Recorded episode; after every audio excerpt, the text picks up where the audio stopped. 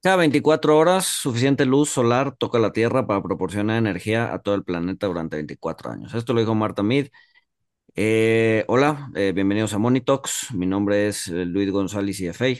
Mi nombre es Walter Buchanan, CFA, y como ya lo adelantó Luis, en este episodio vamos a estar hablando de energía solar.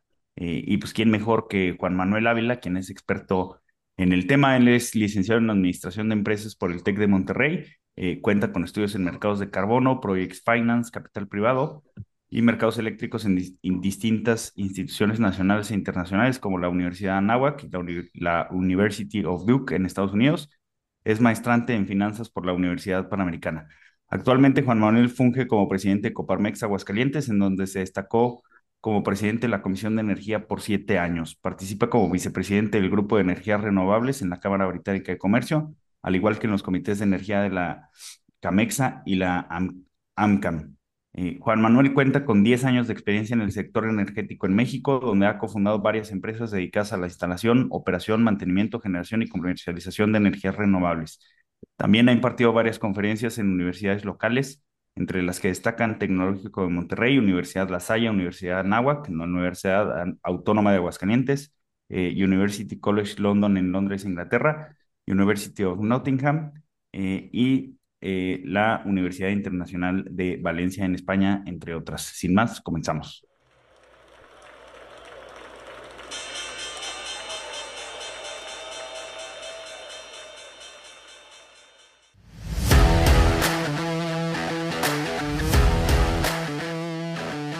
Monito, el otro lado de la moneda. Bueno, Juan Manuel, pues mil, mil gracias por estar aquí con nosotros para, pues para adentrarnos en, en este tema eh, que es pues bastante, bastante interesante, eh, llama mucho la atención. Eh, estaba escuchando que bueno, la, la, razón principal por la que la gente le interesa el tema de energía solar, pues es por el tema de, de, del ahorro de costos, ¿no? Digo, está relacionado con con el medio ambiente, pero pues parece ser que, que eso viene un poquito después, ¿no?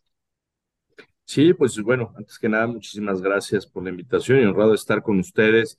Y en efecto, fíjate que en estos 10 años que, que tenemos en el andar de, de, la energía renovable, en específico de la energía solar, solamente me he topado con un cliente, una persona, y era un bar, ¿eh? además, o sea, el giro que tú menos esperarías, que sí tomó la decisión de, del tema de transición energética por, por un tema medioambiental más que por un tema financiero. Entonces, pues, bueno, sí, sí es curioso, por decirlo menos, ¿no? Que otras marcas, otras empresas, otros giros, eh, inclusive otras personas, ¿no? Que en lo individual se han manifestado por, por un tema medioambiental, pues al final de cuentas eh, se, se, fijan más bien en el tema económico, que bueno, pues todavía el día de hoy, eh, con las reglas de operación que tenemos, con el marco regulatorio que se tiene en México, pues también es cierto, nos permite tener grandes ahorros. ¿Cómo, cómo, cómo está hoy la industria, ¿no? En, en, en México en términos de, de energía solar, ¿no? Escuchamos, eh, por ejemplo, ¿no? Eh, el, presidente a cada rato está diciendo que Oxo tiene paneles solares y que, y que pues eso, eso no se puede. Entonces, no sé si nos puedas poner en, en contexto cómo, cómo está eh, el tema de energía solar hoy en, en, el país. Mira, yo creo que hay que dividirlo eh, en dos sectores principales o dos modelos de negocio principales, no solo la solar, sino la energía renovable en general. Tenemos por un lado lo que se les conoce como proyectos utility, que son los grandes proyectos, las 500 hectáreas de paneles solares, eh, los eh, molinos de, de, aerogeneradores, ¿no? Que vemos, este, de energía eólica en algunas partes del país. Esos proyectos se dieron a través de, dos momentos regulatorios, ¿no?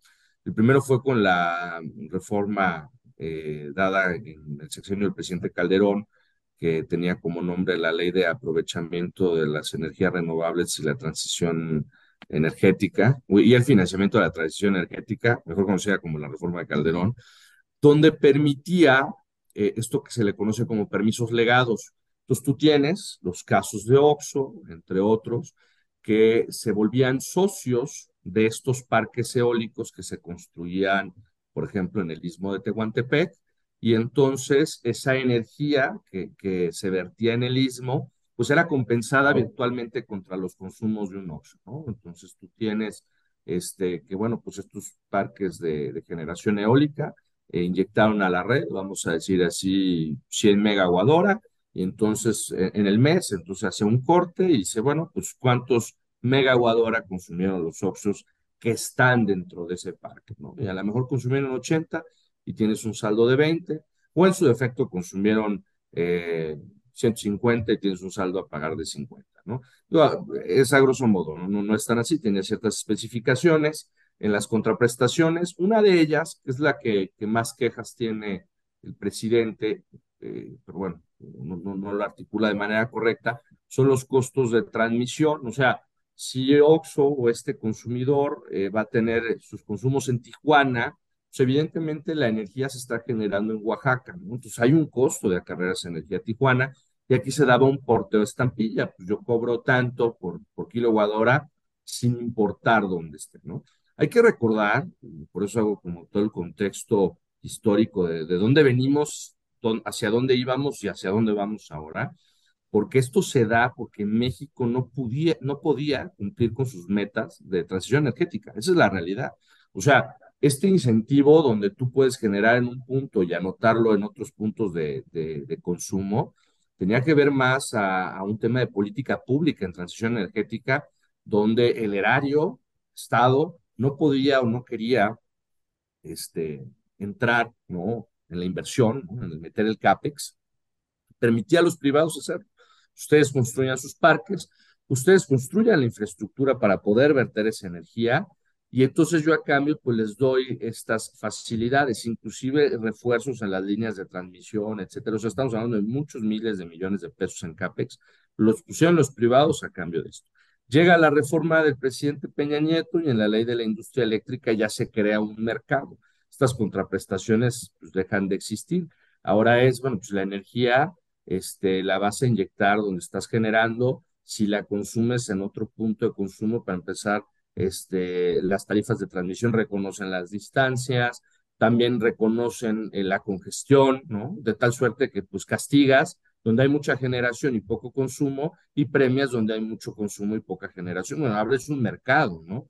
Y esto pues hace que la generación y el consumo pues obedezca a las leyes de la oferta y la demanda, ¿no? O sea, si estamos viendo que estos son datos reales previos a la entrada de esta administración, estamos viendo que el precio nodal en un lugar como Yucatán, ¿no? Los precios del mercado eléctrico mayorista son altos. ¿Por qué? Pues porque hay mucho consumo eléctrico, porque no hay tanta generación, es decir, pues hay una demanda alta que no puede ser cubierta en su totalidad, pues estás mandándole señales de premios al mercado para que vaya y genere ahí, ¿no? Este, entonces, bueno, eso es lo que se viene o hacia donde transitábamos el sexenio y ya, pues, ahorita, que es el, otro esquema que tenemos, que es el que se ha seguido funcionando, y con eso concluyo esta parte, de paneles solares, pues es la generación distribuida, o como comúnmente se le conoce, paneles en los techos, techos solares, que esa sí es una industria que ha seguido creciendo a pesar de los cambios regulatorios, porque no se ha tocado este, este tema eh, o esta regulación no ha sido tocada en, los intentos de cambios de ley que ha tenido esta administración federal. Entonces hemos visto cómo se están instalando, o sea, los techos solares en una industria que vale más de 5 mil millones de pesos al año, eso es lo que se está instalando, desde 2017. Ok, pero entonces, o sea, digamos que eh, hoy por hoy el, el, gobierno actual no tiene un tema con que yo ponga mi panel solar en el techo y, y deje de pagarle a la CFE.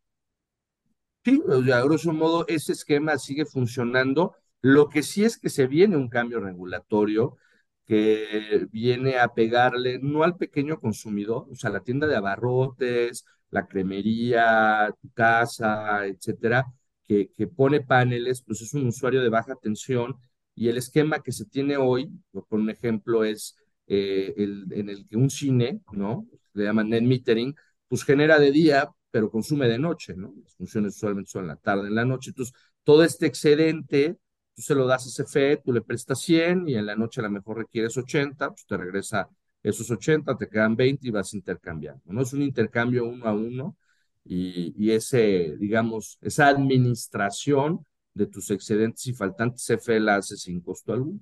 Como la generación distribuida, los paneles en techos ha crecido tanto, a partir de que entre esta regulación sí va a cambiar la contraprestación. Entonces, cuando tú le avientes 100 a, a, a la red de CFE, pues a lo mejor tus van a comprar un peso a 50 centavos, pero en la noche que tú lo requieres, te están vendiendo en dos pesos 80.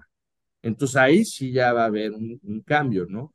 ¿Qué es lo que nos lleva a esto? Pues a un mercado más maduro. O sea, yo creo que hay varias cosas de la nueva regulación, de las disposiciones administrativas de carácter general que se tienen que arreglar, pero en el sentido del espíritu, esto mismo pasó en California. En el 96 tenían un esquema como el que tenemos nosotros y en el 2016 terminaron ese esquema por el que ahora vamos a tener nosotros. O sea, es la, misma trayectoria, ¿no?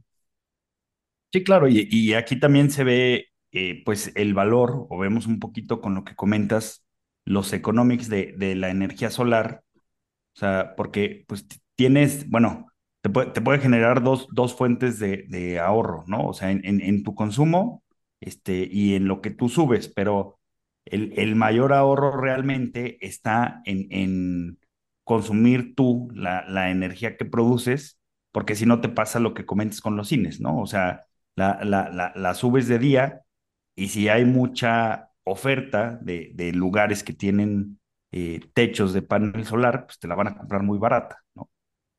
Bueno, eso sería si estuviera en régimen de mercado, los usuarios este, que estamos en suministro básico, que somos el 99% de los usuarios del país, eh, más bien nos vamos por, tarifa. Entonces, la contraprestación dice que, eh, por los comentarios que metió CFE, que la energía va a ser comprada al precio de las subastas.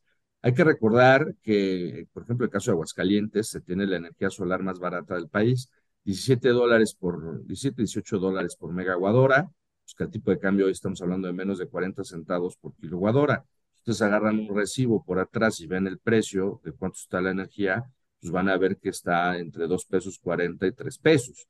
Entonces, pues para eso va a ir, o sea, tú vas a aventar la energía, te la van a reconocer al costo de las subastas, en centavos, y este, te la van a vender al precio de la tarifa, la diferencia.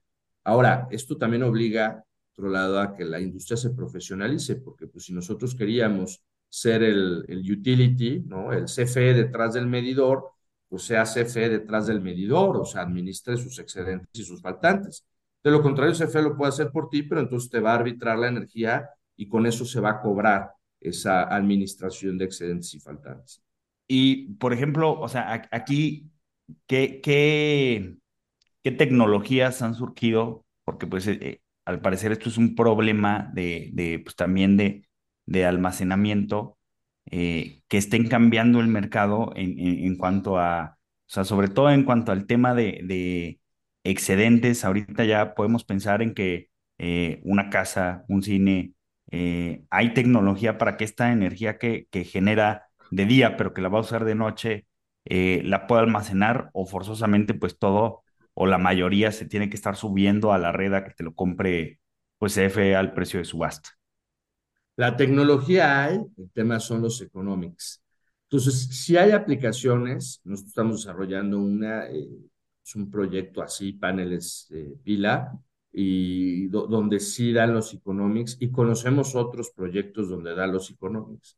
Pero a quien sí le va a pegar muy duro esta regulación, aun cuando la tecnología esté dando y, y el CAPEX de las baterías siga bajando, que dicho sea de paso, pues al igual que cualquier otra industria que utilice semiconductores, lo es la industria solar, este, pues lo que fue 2021 y 2022, tuvimos una subida de precios. Entonces, el, descenso de precios o que venga de nuevo el descenso de precios para que esto haga sentido, pues no está tan en el corto plazo. Sin embargo, bueno, pues hay, maneras de, echarle coco y, buscar los casos de éxito y, tratar de enfocarse en ellos. Donde sí yo veo complicado es en la industria agroalimentaria. Te voy a poner dos ejemplos si tú te dedicas al deshidratado de chiles, lo más seguro es que utilices la planta deshidratadora tres meses al mes, al, al año. Entonces, pues tienes un consumo, vamos a decir, todos estos son datos reales, más, de 700 mil pesos de luz al año, ¿no? y, lo, y lo tienes dividido en tres meses, que es cuando, cuando consumes fuerte, ¿no? entras con el proceso de deshidratado, y deshidratas de septiembre a noviembre. Entonces, de enero a septiembre, pues tú estás aventando energía a la red que te la están guardando para septiembre, octubre y noviembre. El problema es, pues imagínate que entra esta regulación. ¿Qué va a hacer? Vas a tener una pila del tamaño suficiente para que tú de enero a septiembre la avientes energía, la guarde y luego la utilices en septiembre, octubre y noviembre. Se vuelve muy complejo. A parcería de pollos, tienes siete parvadas al año, entre parvada y parvada hay 20 días más o menos, y en esos 20 días no tienes consumo. Es decir, entre parvada y parvada tienes una generación que no se va a ir a ningún lado más que a CFE y que luego pues tú lo utilizabas cuando tenías pollos. De entrar la nueva regulación, este, los que no tengan paneles y no tengan estos contratos con las condiciones benéficas que hemos hablado ahorita, pues se van a ver en esa situación, en una situación en la que, pues, este, o le avento la energía a CFE y me la paga nada, o de qué tamaño tendría que ser mi pila, que si ahorita te digo, estamos lejos de los economics, este, no tan lejos, cada vez más cerca, pero no estamos ahí. Pues imagínate para aplicaciones en estos sectores donde estás hablando de muchísimo CAPEX eh, para el poco retorno que te pudiera dar. Bueno, cuando hablas de la nueva regulación, ¿a cuál te refieres? O sea, ¿es la regulación que aventaron pero que ahorita está en la Suprema Corte o, o, cómo? la, la de generación distribuida, la de techos solares porque ahí es donde nos van a cambiar este esquema que teníamos en, bueno, que sigue ahorita, ¿no? O tú vas y conectas, si quieres poner paneles en tu casa, el contrato que vas a firmar es con la resolución 149-2017, que es la que nos permite que tus excedentes los guardes FE y te los regrese en la noche o cuando los necesites en un intercambio uno a uno. Eh, esta, este cambio a las disposiciones administrativas se publicó el 28 de octubre en la CONAMER. Eh, por ahí, pues eh, la misma CONAMER se lo regresó a la Comisión Reguladora de Energía, le dio un plazo de seis meses para que hiciera correcciones, porque la misma CFE también pidió correcciones. Entonces, no sabemos cuándo va a estar, pero sabemos que ya lo quieren cambiar, ya se hizo público. Y a diferencia de esta que tú comentas que está en la Suprema Corte, pues es una disposición administrativa de carácter general, de corregir algunas cosas, porque sí tiene algunas cosas que serían eh, materia de amparo. Pero quitando esas cosas, por ejemplo, el tema de la contraprestación no sería materia de amparo. O sea, ¿sabes qué? A partir de ahora tus excedentes yo te los voy a pagar un peso y tus faltantes te los vendo a 2.50, que realmente es el punto toral de esta contraprestación y lo que ha hecho que esta industria instale 5 mil millones de pesos al año, eh, pues eso si se acaba no es materia de amparo. Ok, ok, ok. Ahora, a ver, regresando, regresando un poquito al, al, al, a la otra, porque ahorita, como dices, eh, hemos estado hablando de la parte económica y financiera, ¿no? Eh, y, y, la ambiental, pues la dejamos a un lado, ¿no? Eh, tengo entendido que, a ver, sí, obviamente la energía solar es una energía limpia, pero generar los paneles es todavía bastante sucio, ¿no? Es decir, eh, tener paneles en mi casa, eh, o sea, para llegar a ese punto, eh, tuvo que haber habido una, una, industria, digamos que sucia para generarlos, ¿no? Entonces, ¿qué tanto tengo que tener los paneles en mi casa o qué tanto tengo que depender de la industria solar para matar, digamos, pues, lo que contaminó?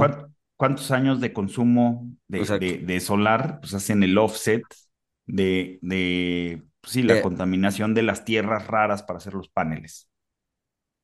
Fíjate que es una muy buena pregunta, este, porque no, no hay data precisa en ese sentido de, bueno, o sea, cuál es el net balance, ¿no? De, entre lo que yo estoy sacando, ¿no? De silicio y toda la industria para generar precisamente estas aplicaciones contra lo que estoy offseteando, ¿no? De emisiones al no, al no consumir este, fuentes fósiles.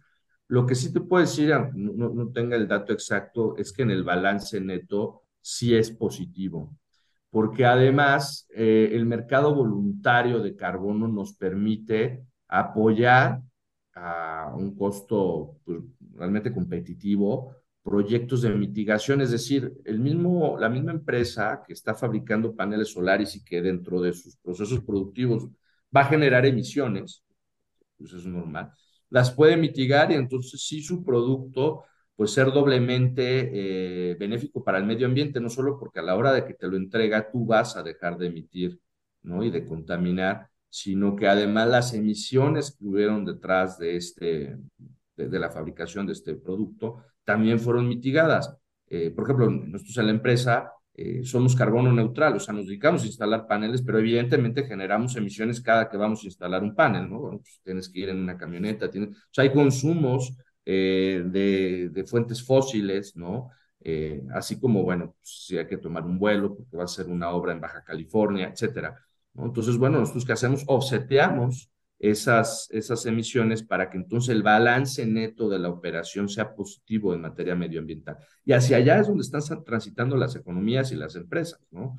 Por eso es que en 2021, por ejemplo, el mercado, de, el mercado voluntario de créditos de carbono eh, se acabó. se acabó porque ya no había eh, créditos suficientes para la demanda que, que, que existe, ¿no? Estamos hablando de una industria que vale mil millones de dólares y se estima que para finales de la década valga 100 mil millones de dólares. Entonces, sí se puede. La de créditos de, carbono. Exacto, del mercado voluntario, donde nosotros mismos vamos a empezar a decir, hacer esta matemática, o sea, contestar la pregunta de Luis, bueno, ¿qué tanto realmente estoy yo en mi empresa que sí instala paneles, pero cuál es el balance neto de nosotros hacer esta operación medioambientalmente hablando? O sea, porque ¿qué pasa si, si yo voy en una camioneta eh, súper contaminante a instalar cuatro paneles, ¿no? Bueno, pues por cada megawatt que tú generas en México se evitan las emisiones de .42 toneladas más o menos de CO2 al año. Entonces, oye, pues si yo contaminé tres toneladas y para ir a ponerte cuatro paneles y eso pues va a generar punto, o sea, va a evitar la emisión de .42 toneladas de CO2, .49 toneladas de CO2, pues el balance fue negativo. Entonces ahí es donde el mercado y las empresas deben de transitar, ¿no? a que el balance, aun cuando estemos en renovables, pues sea positivo medioambientalmente. E, este número que das, este punto 42 toneladas de CO2, o sea, ¿cómo, cómo, lo podemos imaginar? Este, ¿Cuántas emisiones de un coche o una camioneta son o, o una fábrica industrial de qué tamaño?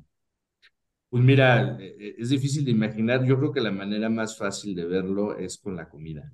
Si tú comes, esto es una calculadora que tiene la, la, ONU y para que calcules tu huella de carbono en lo individual, pero en un estilo de vida donde comas carne roja cinco veces a la semana y vayas a tu trabajo en recorridos menores a 15 kilómetros este, a la semana, o sea, entre 15 y 30 kilómetros a la semana, o sea, una persona que tenga esos hábitos, ¿no? Y, no estamos hablando que tome vuelos ni nada, o sea, va a trabajar, este, hace recorridos de entre 15 y 30, y 30 kilómetros a la semana en auto, en un auto eficiente, pero de combustible, y además coma cinco este, eh, veces a la semana eh, carne roja.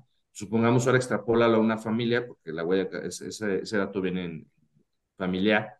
Entonces son cuatro personas, dos trabajan, dos van a la escuela, los recorridos de ambos son entre 15 y 30 kilómetros, se come carne roja este, cinco veces a la semana, bueno, pues tu huella de carbono va a andar entre las 18 y 32 toneladas de CO2. Al año. Entonces, al año. Entonces, pues compáralo contra el punto 42 o punto 49 toneladas, ¿no? Dependiendo de CO2 que pudieras dejar de emitir por cada megawatt de energía renovable que consumes pues te das cuenta que hay otros sectores y otros hábitos que pueden tener un balance medioambiental más amplio que solo poner panel solar.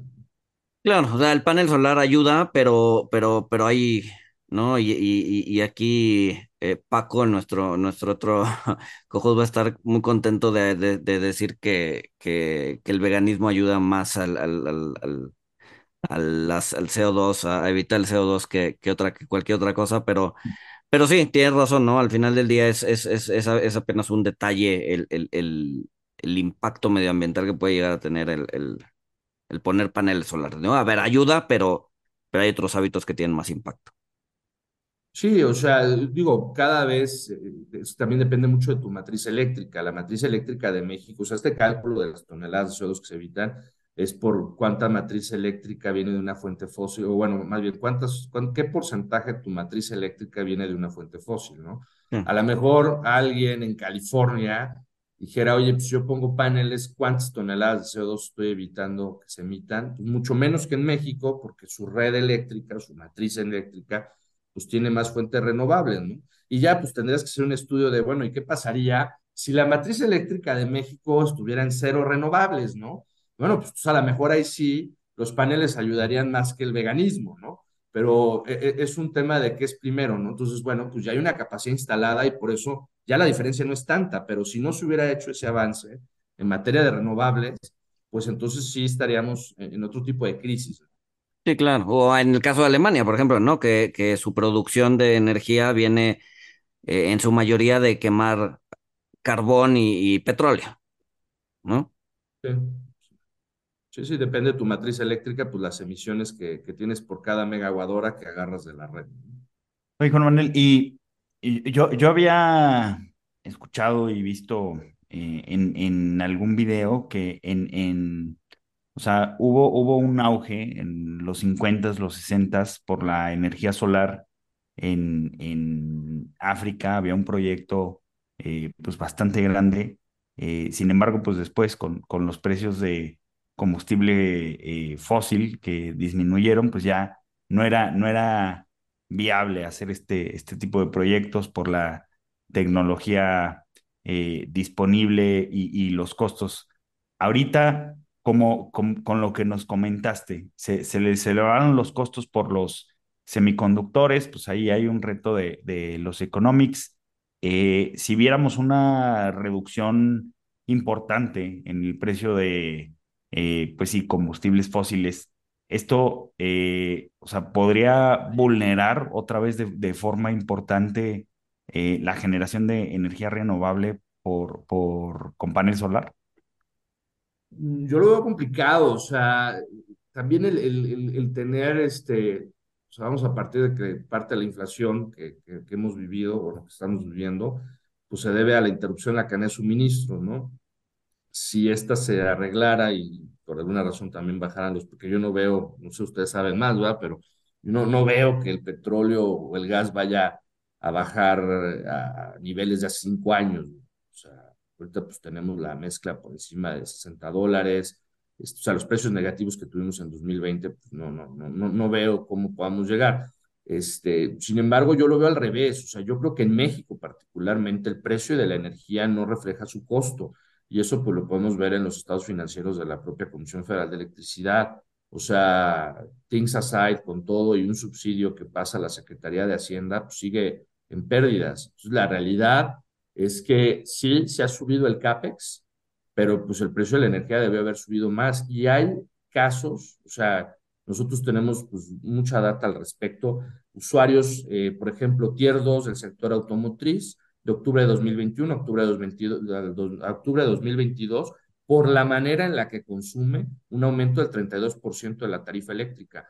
Entonces ya llega el punto que dices, bueno, aún si bajaran los combustibles, como pasó en 2020, si te fijas el precio de la, de la energía no bajó, con todo y que el mercado eléctrico mayorista había bajado, ¿no? Se vio una caída en los consumos de electricidad y la tarifa no vio reflejado eso, es, es parte de lo que se ha vivido eh, a lo largo de esta administración, pues el mercado ha sido manipulado, ¿no? Teóricamente, pues esto, estas bajadas las tendríamos que ver reflejadas en la tarifa, no se vieron, pero también por otro lado no estamos viendo reflejado pues un incremento, perdón, no estamos este, viendo reflejado el incremento que deberíamos de tener con los precios de los combustibles que tenemos hoy, así como este, por lo que hay en el mercado eléctrico mayorista. Es muy fácil, si la, la misma eh, Comisión Federal de Electricidad publica que a ellos les cuesta hacer un megawatt de una, de una termo de combustóleo dos mil pesos, o sea, dos pesos el kilowatt hora, son, imagínate eso, más acarreo, más utilidad, o sea, toda la logística de entregar la energía, servicios conexos, etcétera, pues el precio del kilowatt hora debería estar por encima de los 3 pesos. Y sin embargo, hay gente que lo tiene en 2.50. Entonces, pues todavía hay un tramo que se va a tener que seguir viendo de aumentos, que los han ido haciendo paulatinos. Y pues también está el economics de que hoy con todo y el precio del panel donde está, este, pues cualquier tarifa por arriba de los 2 pesos hace sentido ponerle paneles. Hablabas de que para construir paneles se necesitan ciertas cosas, ¿no? Eh, tierras raras, no sé, silicio. eh, digo, al, al, al, al ser tierras raras, supongo que no hay en abundancia, ¿no? Entonces, ¿qué tan sostenible es la industria de los paneles solares ante todo este, digamos que mano de, digo, mano, materias primas que no son realmente fáciles de conseguir? Bueno, pues para eso está la innovación tecnológica y tenemos marcas que ahora han estado generando paneles con telurio de cadmio, que es otro componente distinto al silicio, pero que sirve para lo mismo. Lo que pasa es que el, silicio, por eso tienes paneles este, monos y polis, ¿no? Cristalinos, porque te permite tener una eficiencia mayor por metro cuadrado, es decir, a lo mejor una superficie de dos metros por un metro puedes meter 600 watts. Eh, con telurio de cadmio no vas a llegar a meter la misma potencia en la misma superficie. Sin embargo, pues cuando ya está la interrogante de pues, qué es mejor, ¿no? Este, el, tema de darle sustentabilidad al modelo de negocios, porque no dependemos de, de, los vaivenes, ¿no? Del, precio del silicio, este, pues ya a lo mejor dices, mira, no importa que gastemos un poquito más en mano de obra, ¿no? Sobre todo en países como el nuestro, donde la mano de obra eh, cada vez menos, pero sigue, sigue sin ser el factor determinante en el CAPEX, ¿no? De un proyecto. En, otros, en otras latitudes, pues sí hace más sentido. Bueno, no importa que el panel sea más caro, este, y, y que, bueno, que, que tenga este tema medioambiental, ¿no? El tema es que, pues, al hacerlo así, nos ahorramos 200 horas de mano de obra. Y eso, pues, en los economics va a hacer más sentido. Y como decía al inicio, además en esta industria, a pesar de ser renovable y a pesar de que tengamos, en teoría, un espíritu medioambiental, no deja de ser una industria donde lo que la gente se fija es en el bottom line. ¿eh?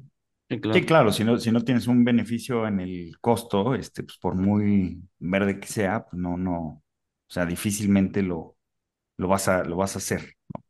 Este, pero bueno, tú, tú, ¿cuál es, o sea, con las regulaciones que están en tránsito ahorita, lo que, lo que se viene, cómo está el mercado actual en México, pues también en el mundo, o sea, ¿cuál- cuál- ¿cuáles son los desafíos principales que ves eh, pues para, pues para que la, la energía solar eh, pues juegue, juegue un papel, bueno, siga jugando un papel importante eh, y sea un detonante de, sí, de ahorro y crecimiento en México?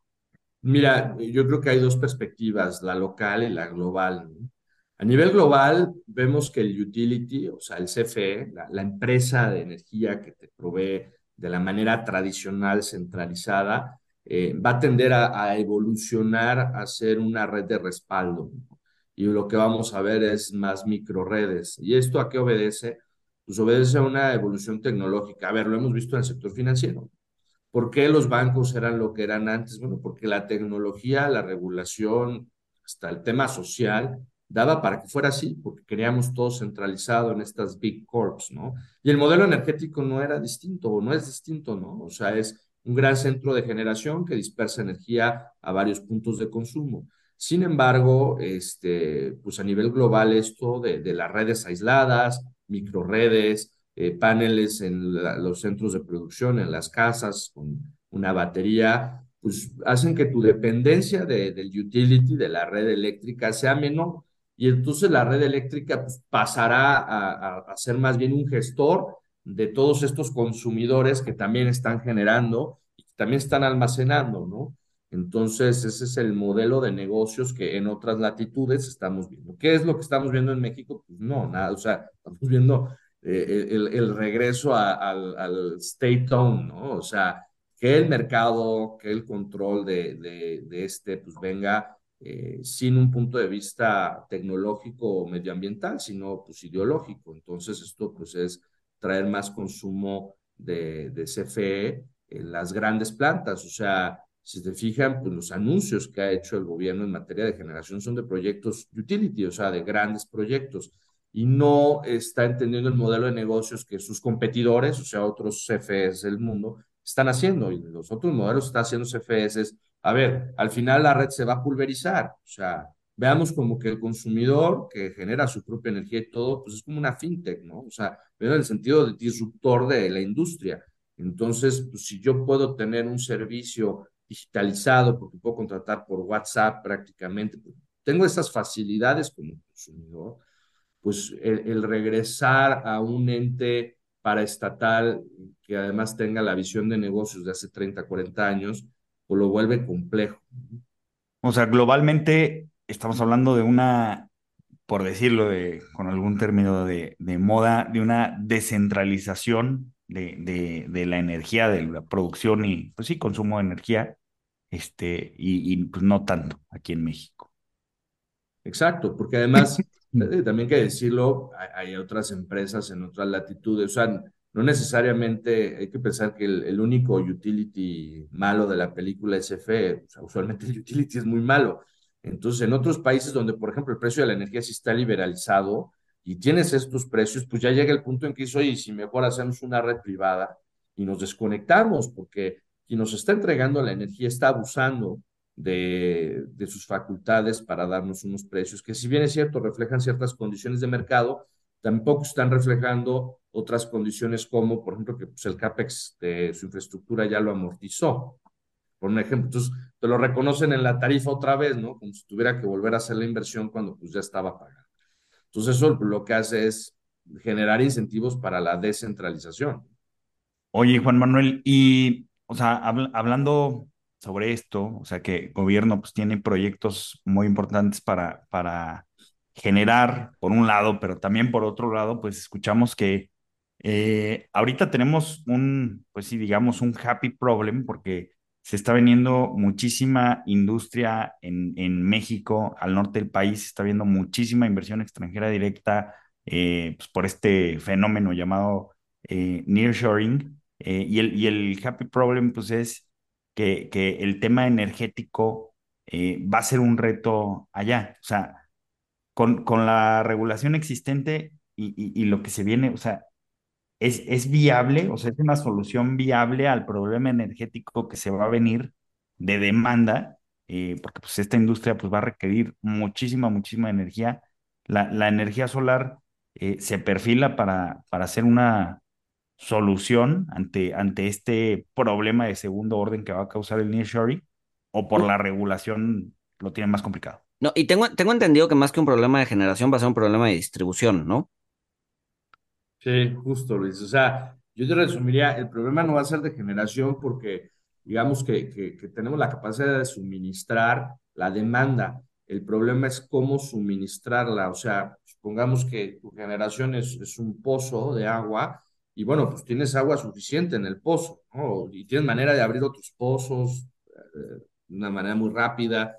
O sea, pozos hay, pero ¿cuántos, ¿cuánta tubería hay de esos pozos y con el grosor suficiente para toda el agua que se va a requerir? Lo mismo en energía, ¿no? O sea, tienes la generación, pero tenemos eh, la, la, la parte de la distribución y la transmisión robusta, o sea, genuinamente robusta, y pues eso lo podemos ver en los costos de que llegue una industria. A ver, ejemplos, ahorita hablabas tú, Walter, del, del norte, pues no te vayas tan lejos, aquí en Querétaro.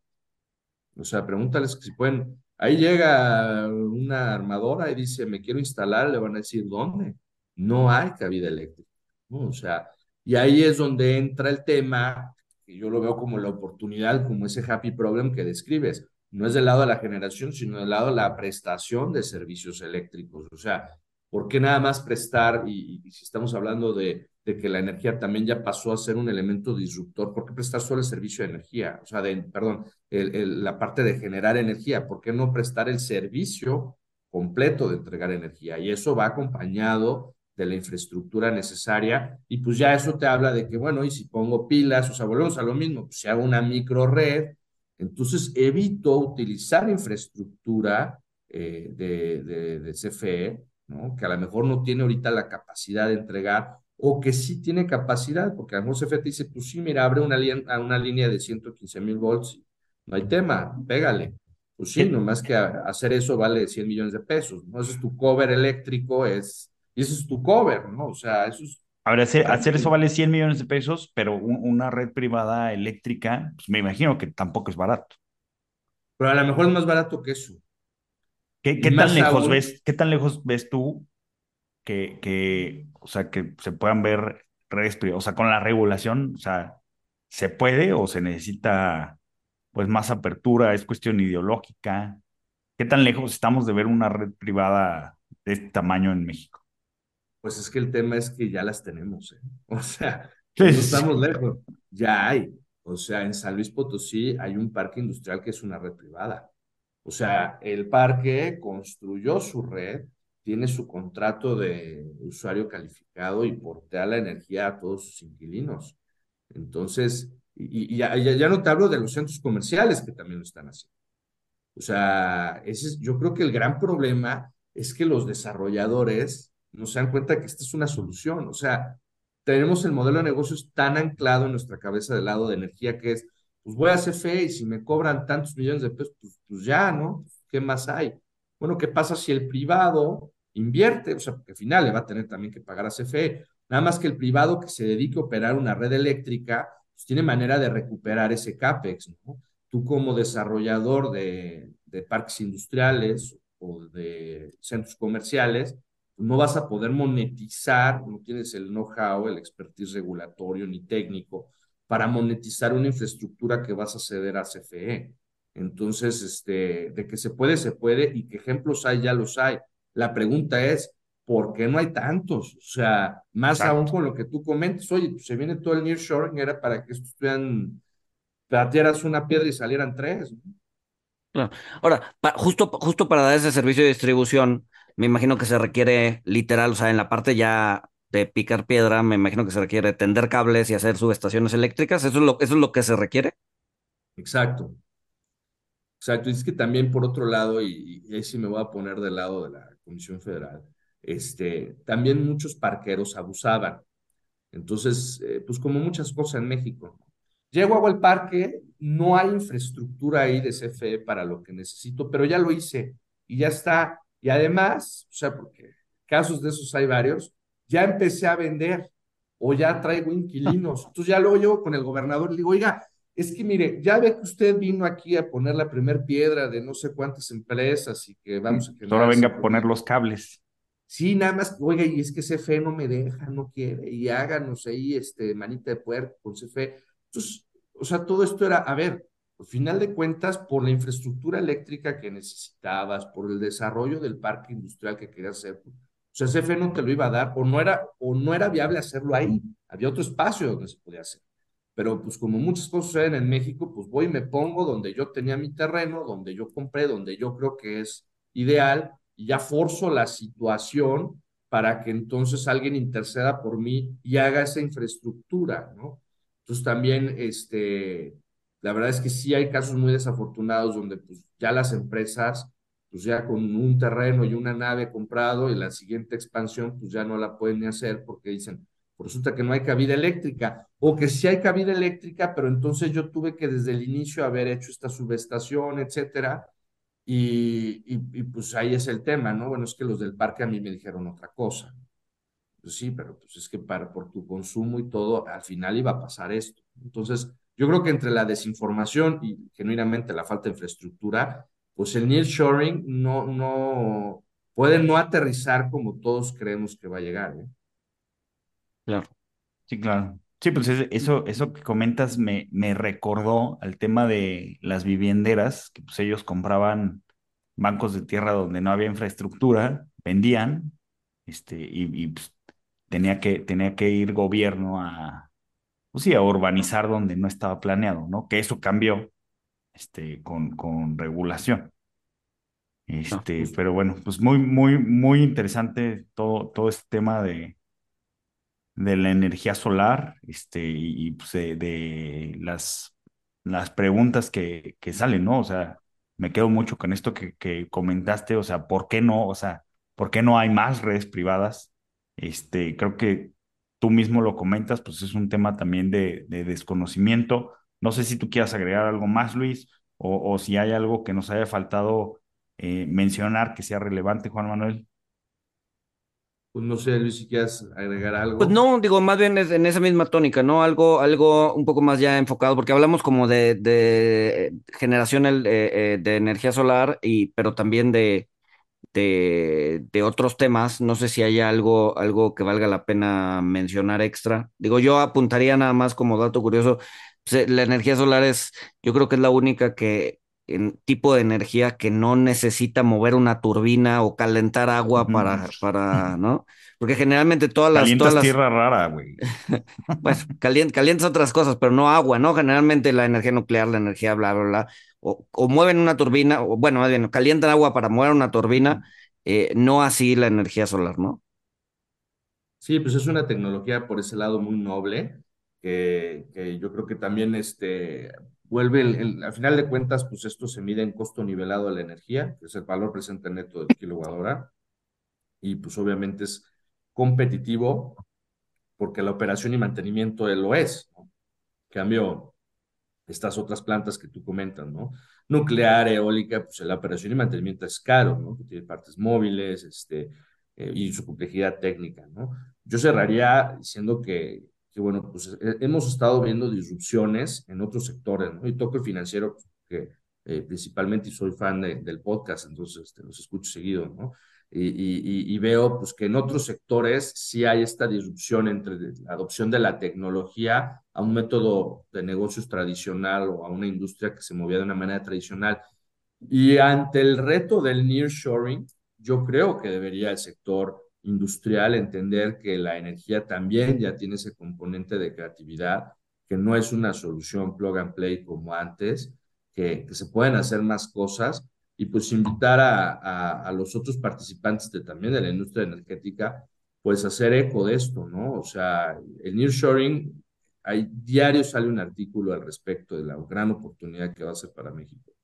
Sin embargo, pues nadie está diciendo cómo aterrizarla del lado de energía, cuando hay soluciones, ¿no? Este, pero es sorprendente ver que pues eh, los que pueden operar estas soluciones a nivel gobiernos de los estados, ¿no? principalmente, y los mismos parques industriales, pues no son tan, tan abiertos, ¿no? A implementarlas.